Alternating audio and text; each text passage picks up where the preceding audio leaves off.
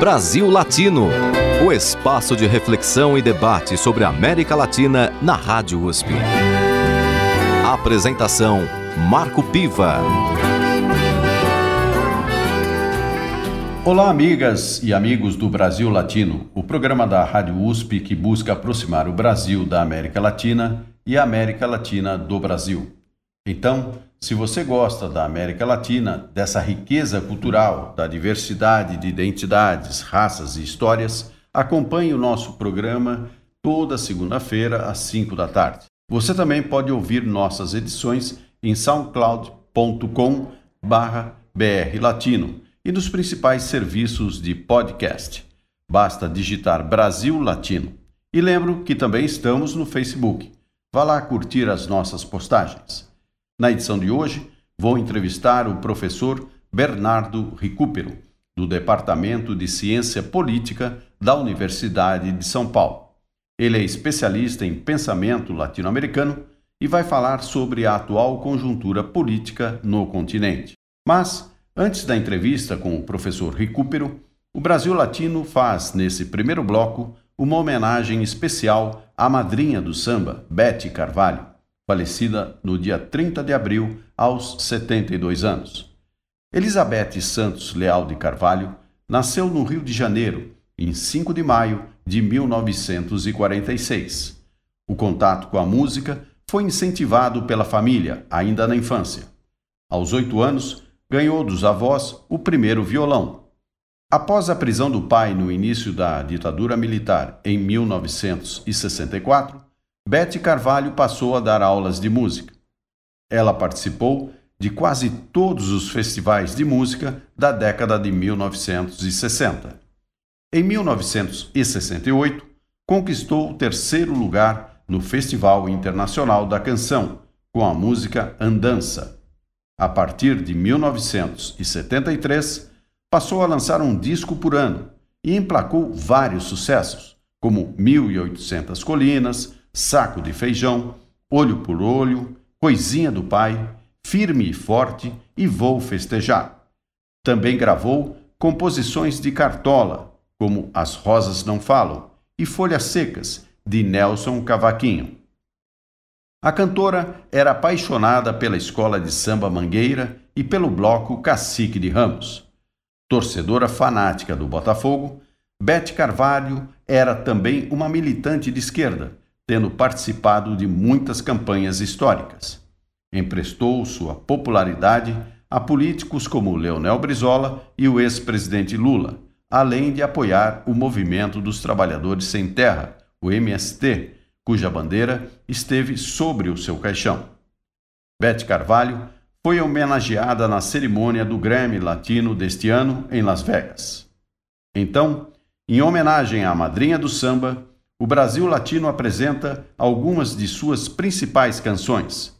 Vamos começar com a música que marcou sua carreira e que sempre é tocada em qualquer roda de amigos que tenham violão. Vamos ouvir Andança música de Danilo Caime, Paulinho Tapajós e Edmundo Souto. Brasil Latino.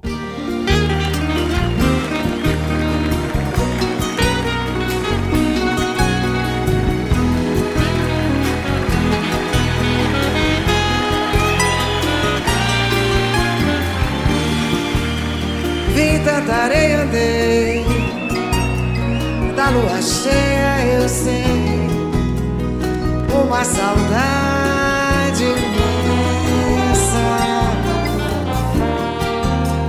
Vagando em verso eu vim, vestido de cetim, na mão direita.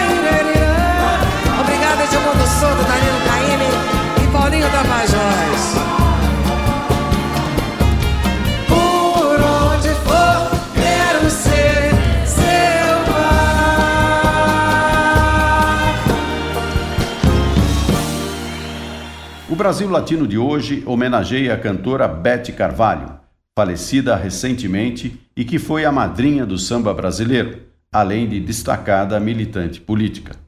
Vamos ouvir agora Folhas Secas, música de Nelson Cavaquinho.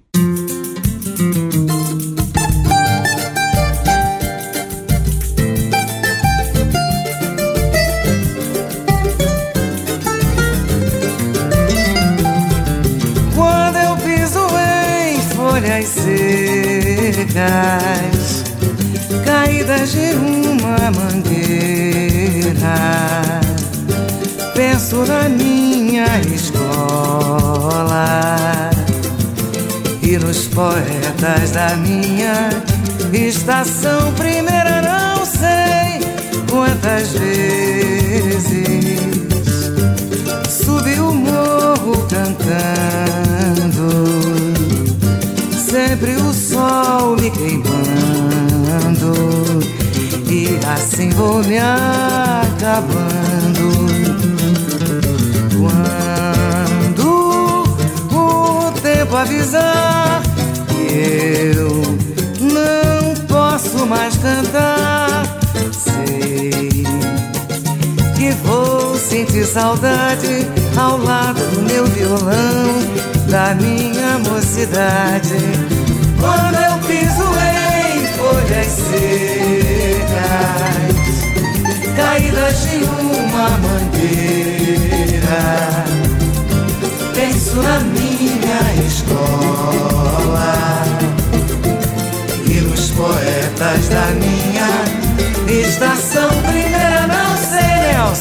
quantas vezes subi o morro cantando, sempre o sol me queimando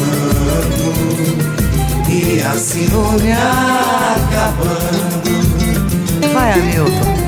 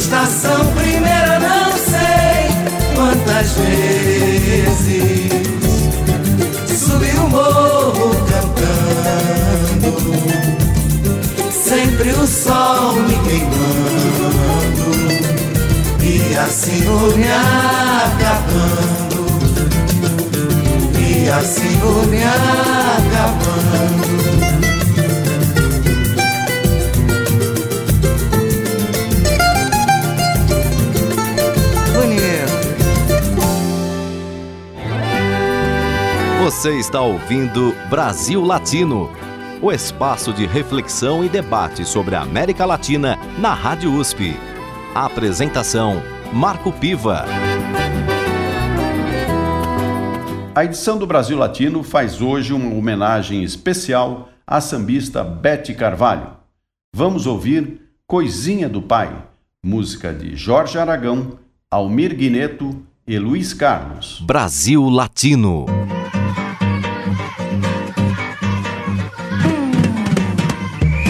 Coisinha do pai. É. Ô coisinha tão bonitinha do pai. Ô coisinha tão bonitinha do pai.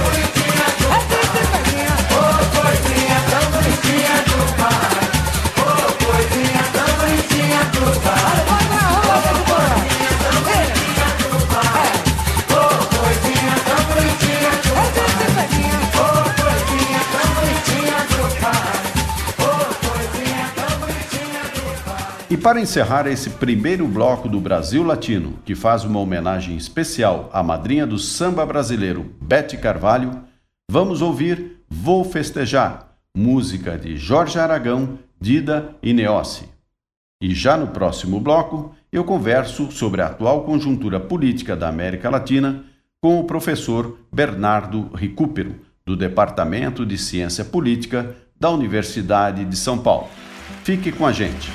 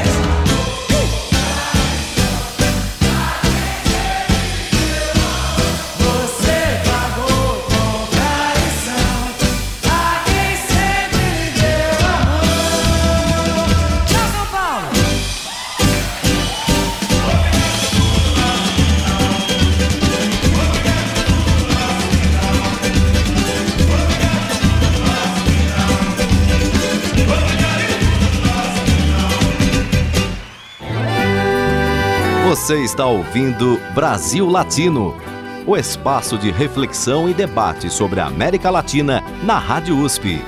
A apresentação: Marco Piva. E voltamos com o Brasil Latino. Neste segundo bloco do programa, vamos entrevistar o professor Bernardo Recupero, do Departamento de Ciência Política da Faculdade de Filosofia, Letras e Ciências Humanas da USP. Ele é autor de Caio Prado e a Nacionalização do Marxismo no Brasil e O Lugar do Centro e da Periferia, entre outras obras. É especialista em História da América Latina. Bem-vindo ao Brasil Latino, professor Bernardo Recupero. Eu que agradeço. Eu quero começar a nossa entrevista perguntando sobre o atual panorama latino-americano. Nós tivemos no início do século XXI, né, na, principalmente na primeira década, aquilo que se convencionou chamar de onda rosa, onda vermelha, e agora, nos últimos tempos, é uma sucessão de governos de tendência mais conservadora. Como é que o senhor analisa esse cenário? É interessante né, pensar isso né, como um certo ciclo. Né? E o primeiro ponto que talvez né, vale a pena destacar que esses ciclos né, são recorrentes na história latino-americana. Né? Talvez antes mesmo que houvesse a noção de América Latina, né?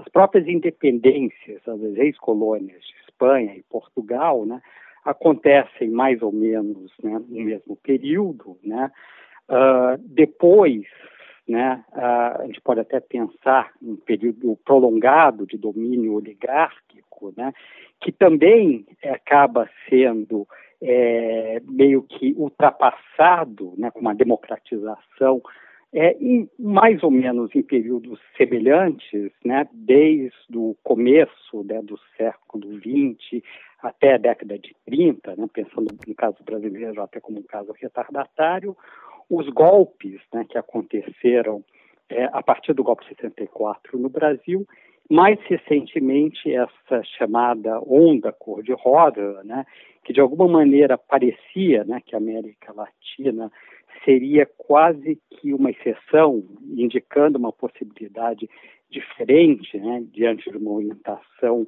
é, mais neoliberal, né, que passou a prevalecer nos anos 90, né, isso agora retrocede. Né. Ainda é muito cedo né, para dizer exatamente se a tendência atual, né, tendência de governos é, é, variados, né, com uma orientação mais à direita, né, se isso está consolidado né, e se isso uh, se mantém. Mas é interessante perceber né, que, com relativas exceções, como o México agora, isso tem aparecido quase como uma orientação mais ampla né, no momento na América Latina.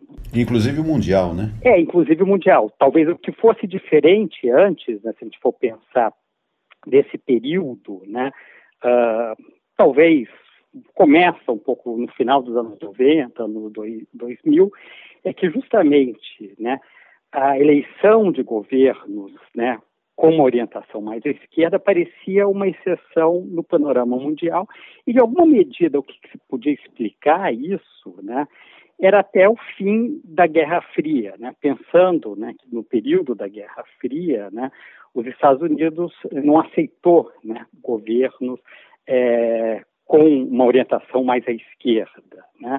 Agora, o que é interessante, talvez, indo além, né, pensando justamente isso como, como tendências, né, é, se a gente pensa a própria identidade, a ideia da América Latina, isso não é, não é fácil, né, em primeiro lugar.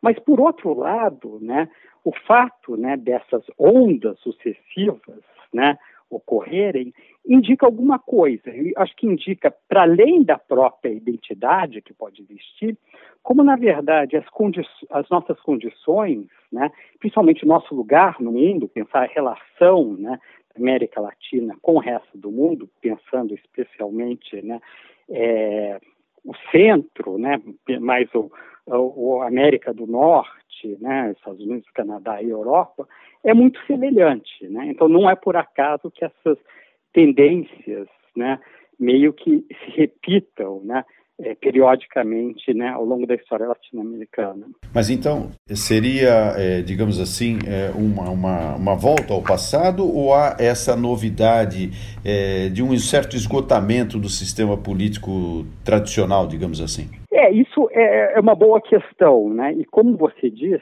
né, na verdade, o problema não é só latino-americano, né? Se a gente for pensar especialmente, né, a eleição de governos é, mais à direita.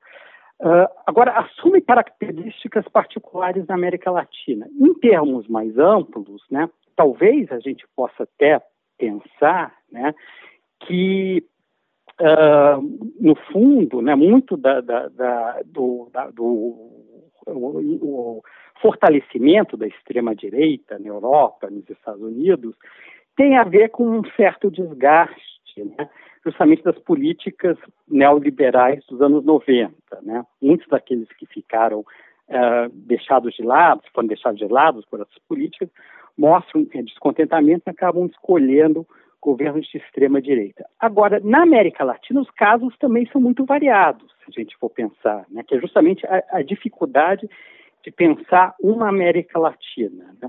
Pensando é, em especial né, a experiência, por exemplo, brasileira e argentina. Né?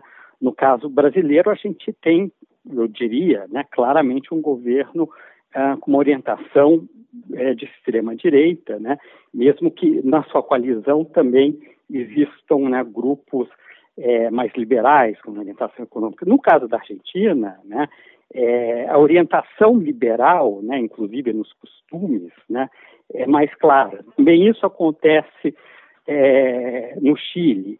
Então, no fundo, né, em boa medida, né, a questão é, é que o esforço de procurar entender as tendências mais gerais e o que, que é de particular, né, de cada experiência, tanto, sei lá, se a gente pensa América Latina no mundo, como nos próprios países latino-americanos, que na verdade são muito diferentes entre si. Né? Agora, você acostumou é, a entender que o governo Bolsonaro, por exemplo, ele é um governo liberal na economia e conservador nos costumes. E o senhor mesmo acabou de relatar que outros governos latino-americanos talvez não, não tenham necessariamente essa tendência, né? Agora, de qualquer forma, existe é, um, um, avanço do neoliberalismo na América Latina? É, é mas é, é um neoliberalismo, né? Que a gente tem que, de alguma maneira, uh, é, tentar né, matizar, né, no sentido que ele é diferente né,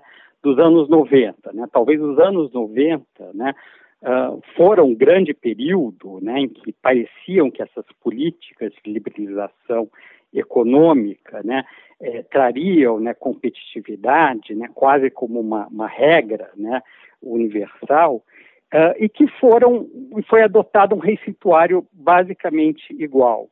Agora, né, no caso né, é, da América Latina mesmo, né, como estava falando antes, há diferenças. Né?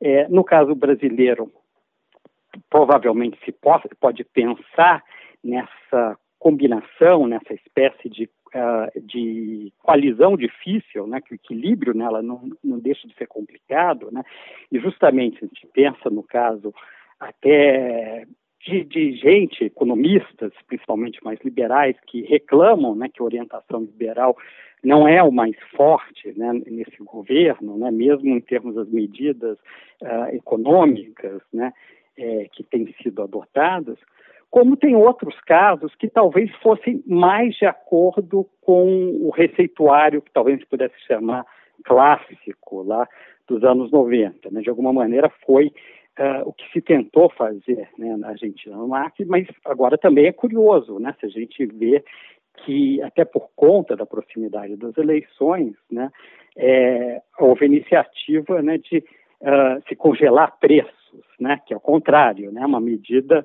uh, o, dentro do chamado receituário é, heterodoxo, e, na verdade, né, claramente é, ligada né, ao próprio calendário eleitoral. Né? Entendi. E professor, é, do ponto de vista sim também da integração regional, foi um, um, tema muito debatido e que ganhou destaque na primeira década do século atual, através de mecanismos eh, regionais de integração, Mercosul, Unasul, e agora, eh, diante dessa predominância de governos eh, de tendência de direita ou extrema-direita, como se queira, parece que essa ideia de integração está adquirindo um outro contorno. Que contorno é esse? É, eu acho que isso não está claro, né? É difícil dizer no momento, né? Mas é interessante mais uma vez, né? A gente pensar é, historicamente, né? Como você mesmo me sugeriu, né? Pensando, né? Que depois né, da experiência autoritária, né? É, nos anos 90, né, principalmente, mas até antes, já no próprio, no próprio governo Alfonsin, Sarney, né, uh, houve essa iniciativa né, de aproximação né, é, entre, especialmente, Brasil e Argentina, né, se a gente for pensar no nosso contexto mais imediato, que é do Mercosul, né, de alguma maneira até com um exemplo do que teria, aconteceu antes, né, na própria é, Comunidade Econômica Europeia, né, deixando de lado a rivalidade né, que tinha caracterizado né, a relação entre Alemanha e França, né, procurando depois, então, garantir uma, uma relação mais pacífica e justamente uma democracia, é, de alguma maneira, né, com é, também relações comerciais bastante intensas né, entre os países. Né. E isso, né, é, com idas e vindas, né, com problemas né, que a gente conhece, que estão, em boa medida, ligados né, à própria diferença né, entre as economias, o peso da economia é, brasileira, né, comparado com as, os nossos vizinhos, né, isso foi seguido né, até recentemente. Agora, a orientação que parece né, é, prevalecer, o que se parece buscar, é, no fundo, a aproximação com os Estados Unidos, né, uh, que está longe de ser novo né, na própria história brasileira. Né, podemos pensar né, justamente no início né, da República, né, no período especial lá é, do Rio Branco, né, que de alguma maneira se buscou né, essa é, aliança né, privilegiada com os Estados Unidos, mas no fundo numa visão até mais é, pragmática, né, e também é, complexa, né, pensando uh, as relações entre, né, é, no fundo, aquilo que aparecia como potência naquela época, né, e Brasil e seus vizinhos né, na América do Sul, mas que de alguma maneira a aproximação com os Estados Unidos é importante. Agora, eu não sei se há é, uma formulação tão elaborada, né, no sentido né, de perceber, sei lá, como foi o Rio Branco no momento, né, que ele percebia que os Estados Unidos estavam emergindo como potência, procurou uma certa proximidade, mas também com muito pragmatismo, né? Agora parece ter um lado muito ideológico, na verdade, né? É, se repete muito, né, um discurso, né? Uh, na verdade, de é, que os Estados Unidos, né, uh, quase que encarnariam, né, um certo ideal e aparentemente, a gente for pensar no sentido mesmo comercial, econômico, né, essa aproximação não faz, não faz tanto sentido, né? já que nossas relações né, são principalmente com a China, né, e até os Estados Unidos, diferente do que acontecia, por exemplo, no período do Rio Branco, né, eh, não são complementares, né, em termos dos produtos, né, que, que produzem ao Brasil. Então, é, ainda é cedo para falar, eu não, eu não diria que, que, que, são tendências consolidadas, né, mas existe um certo movimento no, no, no, no momento atual que me parece que não é amparado numa reflexão mais profunda, né, é, daquilo que está sendo buscado até como uh, política é, comercial e diplomacia no sentido mais amplo. Professor, agora nós vamos ter um momento musical e voltaremos com a nossa conversa sobre a América Latina no próximo bloco. Vamos ouvir o grupo de hip hop cubano, Orixas, que canta Represent Cuba. Brasil Latino.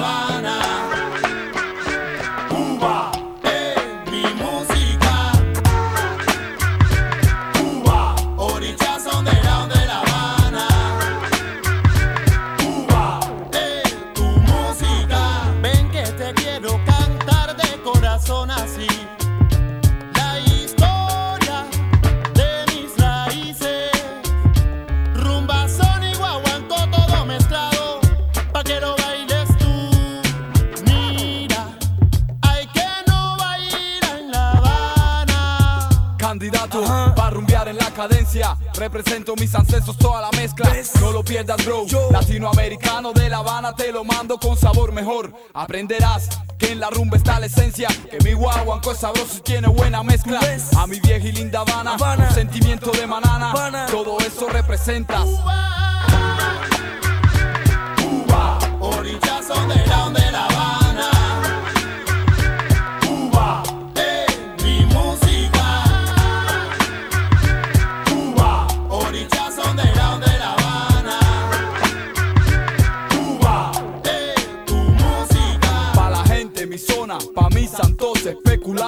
en el micro. Escucha como dice Michael Nico, la música cubana vale mucho chico. Mi funk estilo mira viene de La Habana. Baba, vas-y, bouge ton cul sur le beat, écoute ça. Je prêche pour ma chapelle, Paname. Je représente gars, mes refrains de la Havana. Je rappe, c'est mon dada. Michael Nico, chico, soy loco, siempre flow. Je représente la salsa, le soleil de Cuba. J'oublie Paris, la pluie, son ciel gris et tout ça. Je rêve de belles nanas sur la plage de Havana. Pavané, sous les palmiers à fumer, je représente ça.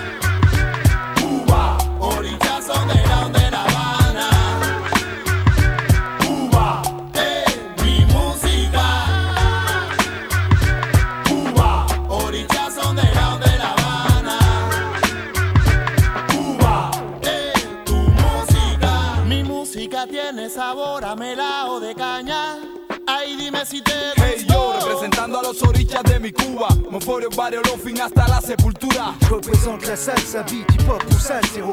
Cuando quiero estallar yo me voy a mi zona A La Habana yo me Je voy représente le blanc, le noir, le chico, la chica, Chicago à Panama, Tokyo à la Havana. Je représente la fiesta, le son des congas du mec en gras. Saca los collares que llegó Chango Chango Hey bro, él es guá, Chango, Batala, Yemayá, Ochun, Mafere, Fun, Oruli, que mi canto suba. Pa' la gente de mi Cuba, mis ancestros, todos mis muertos, todo eso represento. Cuba, orillazo de la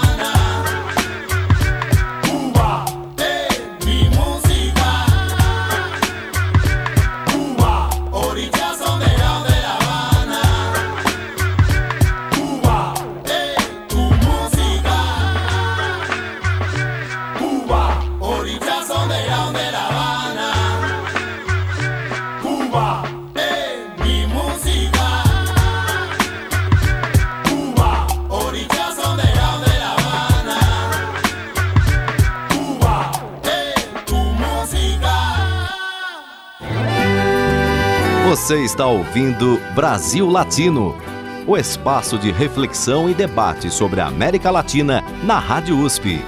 A apresentação: Marco Piva. E o Brasil Latino volta com a entrevista com o professor do Departamento de Ciência Política da Universidade de São Paulo, Bernardo Recupero, falando sobre a América Latina, os dilemas, desafios que o continente encontra atualmente. Professor, no bloco anterior nós comentávamos sobre esse novo período da América Latina em relação a governos eh, mais de extrema direita ou direita, mais conservadores, governos com pensamento econômico liberal ou neoliberal. E nós temos também, ao lado disso, um cansaço, pelo menos demonstrado em pesquisas, das populações da América Latina, desses países da América Latina, em relação à política tradicional. E um dos casos, ou um dos efeitos desse cansaço tem muito a ver com os escândalos de corrupção. O senhor acredita que, por exemplo, essa vertente de combate à corrupção, ela tem trazido é, mais benefícios ou, ou, mais prejuízos à própria consolidação da democracia no continente? Olha, eu diria é, que ainda é cedo né, para falar. Né? É, sem dúvida nenhuma, né, como você disse, né, existe uma espécie de uh, cansaço, né, de exaustão, né, é, com a política como ela vinha funcionando, né. Isso, na verdade, não é nem só um fenômeno latino-americano, eu diria que é realmente mundial no momento atual. Uh, e a corrupção, né, particularmente na região, né, agora assume é, áreas dramáticos. Né? Basta a gente pensar né, o que aconteceu recentemente né, no Peru, né, com o suicídio né, do ex-presidente Alan Garcia, né, que é uma coisa que está diretamente ligada né, ao próprio Brasil, pensando que, na verdade, é um escândalo em que a construtora Odebrecht né, teve um peso uh, muito grande. Agora, em relação à corrupção, né, é, há também sempre um perigo, né, a gente sabe disso por outras experiências, né, uh, de, de, instrumentalização, né, é, e que o resultado né, do que é, no fundo, né, uma aspiração legítima, né, que é justamente uh, combater né, essas práticas, né, pouco republicanos, como se diz, tragam resultados que não estão, né, no fundo, de acordo com esse ideal. Basta pensar né, no que aconteceu num outro caso, lá fora né, da, da região da América Latina, que foi justamente a operação é, Mãos Limpas na né, Itália. Né? O resultado final né, foi justamente a eleição né, do Silvio Berlusconi como, como primeiro-ministro, que teve longe né, de realmente promover né, uh, uma mudança dos hábitos né, é, na relação com a coisa pública na Itália. Ao contrário, né, muito disso foi agravado. Então eu temo, eu temo muito uh, do que a gente está vivendo e temo principalmente, né, pensando o que foi construído, se a gente for pensar, é, desde o fim das ditaduras né, na América Latina, desde os dos anos 80, né, que bem ou mal né, a gente começou a constituir uma democracia com uma certa integração social, como estava falando, e essas coisas agora me parecem que estão, em alguma medida, em, uh, em questão, né, estão em perigo. Né? É, no caso brasileiro, né, o símbolo maior disso é a Constituição de 88, né, que, que no fundo tem sido muito visada. Então, é, mesmo que, que, que a motivação seja legítima, os efeitos podem ser nefastos né, no combate à corrupção, me parece. De qualquer forma, o senhor vê perigo, então, de uma volta ao autoritarismo? Eu acho que de uma maneira diferente, né? Que o contexto internacional, no sentido mais amplo, é muito diferente, né? Uh, já não temos a Guerra Fria, né? no caso da Guerra Fria, né, justamente na rivalidade né, Estados Unidos né, e União Soviética, né, no fundo é, é, justificava, por exemplo, a intervenção né, militar para evitar, por exemplo, a chegada, né, o que se imaginava ser a possibilidade da chegada dos comunistas ao poder. O contexto agora é diferente, né, mas poder, eu, me parece que por outro lado a democracia não está segura. Já tivemos diversos exemplos né, na América Latina nesse sentido. Né? Pensar no Paraguai, né, com Lugo, pensar em Honduras também. É, e justamente esse certo cansaço da população, que é mais do que justificável, pode alimentar né, saídas autoritárias né, que me parecem piores né, do que o próprio problema né, que a gente vive, que no fundo é o problema desse desgaste né, de uma democracia muito imperfeita, né, até por, pelo fato né, que a participação né, cidadã né, ainda é muito limitada, né, uh, na América Latina em particular, mas mesmo no mundo, né, se for pensar. E em relação é, à ascensão ainda dos governos conservadores na América Latina, qual foi ou qual está sendo a influência do governo Trump para a promoção desses governos mais conservadores em nosso continente? É curioso, né, se a gente for pensar que o Trump foi eleito, em boa medida, né, com um discurso isolacionista, né, que é uma tradição né, no próprio Estados Unidos. Né. Uh, mas, né, pensando até por problemas talvez pragmáticos de política interna, né, ele acaba assumindo muitas vezes posições bastante agressivas. Né? O caso da Venezuela, né, é, eu acho que é muito claro, né, que no fundo tem uma questão que vai além da própria Venezuela e tem um peso grande na política interna dos Estados Unidos, né, que é a questão de Cuba, né, e também no caso de Cuba, né, dos refugiados, né, cubanos, né, sei lá, agora já gerações, mais gerações né, de cubanos, né, não, não, não refugiados né, de, de primeira hora nos Estados Unidos, que tem um peso político especialmente é, grande na Flórida, né, que, como a gente sabe, né, costuma decidir eleições nos Estados Unidos. Então, é, o Trump passou a ter essa posição é, mais ativa né, na, na política latino-americana uh, e parte né, dessa direita né, é, da região, né, como por exemplo mesmo o governo uh, Bolsonaro né, no Brasil, procura né, se aproximar é, dele. No nosso caso específico, como eu estava dizendo antes, isso não é simples, já que, no fundo, economicamente não existe complementariedade, mas ao contrário, né, até a rivalidade. Né? mas é, existe esse, essa espécie de casamento de conveniências, né, pensando dos dois lados, né, sem dúvida nenhuma. Em relação aos países que são governados atualmente por governos de esquerda ou centro-esquerda, governos com uma tendência mais democrática e popular, o senhor acredita que esses governos eh, servirão ainda como um contraponto a essa onda majoritária de governos de direita ou extrema-direita? Ó, oh, eu, eu não, ainda não tenho capacidade de fazer previsão né, do futuro, né? O que é possível de dizer, né, que realmente, né, como a gente começou a nossa conversa, existe uma certa onda mais à direita, né, apesar de todas as variações na América Latina no momento. Existem governos diferentes, né? Mas eles também, aí, governos então mais à esquerda, mas eles também são muito variados. Né? Pensar em dois exemplos. Né? Uh, tem um exemplo do Uruguai, né? o Uruguai que já tem governos né? já há mais de 20 an anos à frente ampla, né?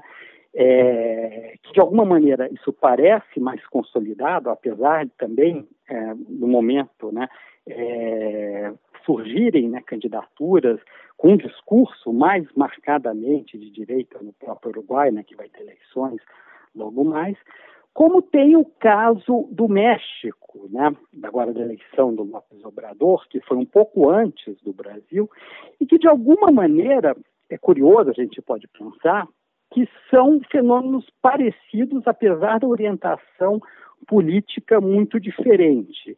Ou seja, Lopes Obrador, lá com Morena, né, o movimento que ele tinha criado em 2014, né, e que não tinha grande força, diante do colapso do sistema político, né, ele acabou ocupando né, um espaço, né, isso numa orientação à esquerda e dentro bem de uma tradição né, mexicana, um, de, um, de um, imaginário, de um discurso né, muito ligado né, à própria experiência histórica, especialmente da, da Revolução Mexicana. No caso brasileiro, a gente pode pensar que aconteceu o oposto. Né? Houve também um colapso do sistema político, né? e quem ocupou esse, esse espaço né, foi uma, uma extrema-direita, né, que tem um discurso, né, no final, de ruptura, né, que curiosamente né, pode até ser caracterizado como alguns uh, sugerem uma espécie de uma revolução conservadora, né, que parece uma coisa meio paradoxal, mas eles querem é, pôr abaixo né, a orientação que, de alguma maneira, se formou né, no Brasil a partir da transição, né, que eles veem como um bloco, né, vem tanto os governos do PSDB como o PT praticamente como igual, iguais, né, e eles querem, querem derrubar. Então é interessante isso, pensar é, México e Brasil, apesar das diferenças muito grandes, né, tem essa semelhança do colapso do sistema político que possibilitou né, a, é, é, a eleição né, de uh, políticos é, com discurso de, um, de, uma certa ruptura, a gente pode até dizer. Né? Vamos falar agora é, de crises específicas. Sobre a Venezuela, qual é a sua análise? Olha, eu acho que é muito complexo, né? Eu, na verdade, não sou especialista né, em Venezuela, mas me parece que também é complicado né, é, assumir uma posição muito é, ativa né, diante né, dessa crise, como no fundo o governo Trump, né, e de alguma maneira aliado ao governo Trump, uh, o governo brasileiro né, acabou é, seguindo. Ou seja, né, nada garante né, que realmente né, o Maduro né, uh, caia, né, isso pode criar uma situação bastante complicada, né, sei lá, tanto para os Estados Unidos como para o Brasil. E mais do que isso, né, é, a intervenção né, pode ser custosa, né, isso está longe de ser claro ainda, né, mas até em termos uh, de, de, de, se perder né, o controle da situação. Né? Eu espero que não se caminhe né, para uma situação de, de guerra civil, mas há, há, há, uma possibilidade aí, né? Ou seja, no caso da Venezuela, né, a gente sabe que é um país, como boa parte da América Latina, com desigualdades sociais muito grandes, né, o chavismo, de alguma maneira, é, ganhou muita legitimidade né, por conta né, de ter é, realizado políticas uh, de combate à pobreza, coisas do tipo, mas sem dúvida nenhuma, né, é, os resultados desses governos, especialmente do Maduro, são, foram, são, foram desastrosos. Né. Agora, por outro lado, né, também não é simples né, o outro lado, né, a oposição venezuelana, né, que de alguma maneira é ligado né, é, tanto a oligarquia né, mais tradicional, como mesmo os antigos partidos, como a Ação Democrática, COPEI, né, uh, que no fundo né, é, tem uma dificuldade de responder aos anseios da grande maioria da população, né, que é no, o, a, o, grande problema, a grande questão da América Latina. Né, é, como essas massas né, é, vão realmente participar do jogo político, ter sua voz. Né? Entendi. Bom, professor, vamos ouvir Canto da Massa, música de Pierre Onassis, na voz de Margarete Menezes. Brasil Latino. Eu sou o canto da massa que por onde passa a bala geral. Vou espalhando sorriso, levando tempero, um pouquinho de sal. Eu sou o som que envolve, fazendo sua pele se arrepiar. E se você estava triste, sou o que faltava para lhe alegrar. Eu sou amor eu sou Ilê, Olodum, sou Badawi, eu sou afro, eu sou povo.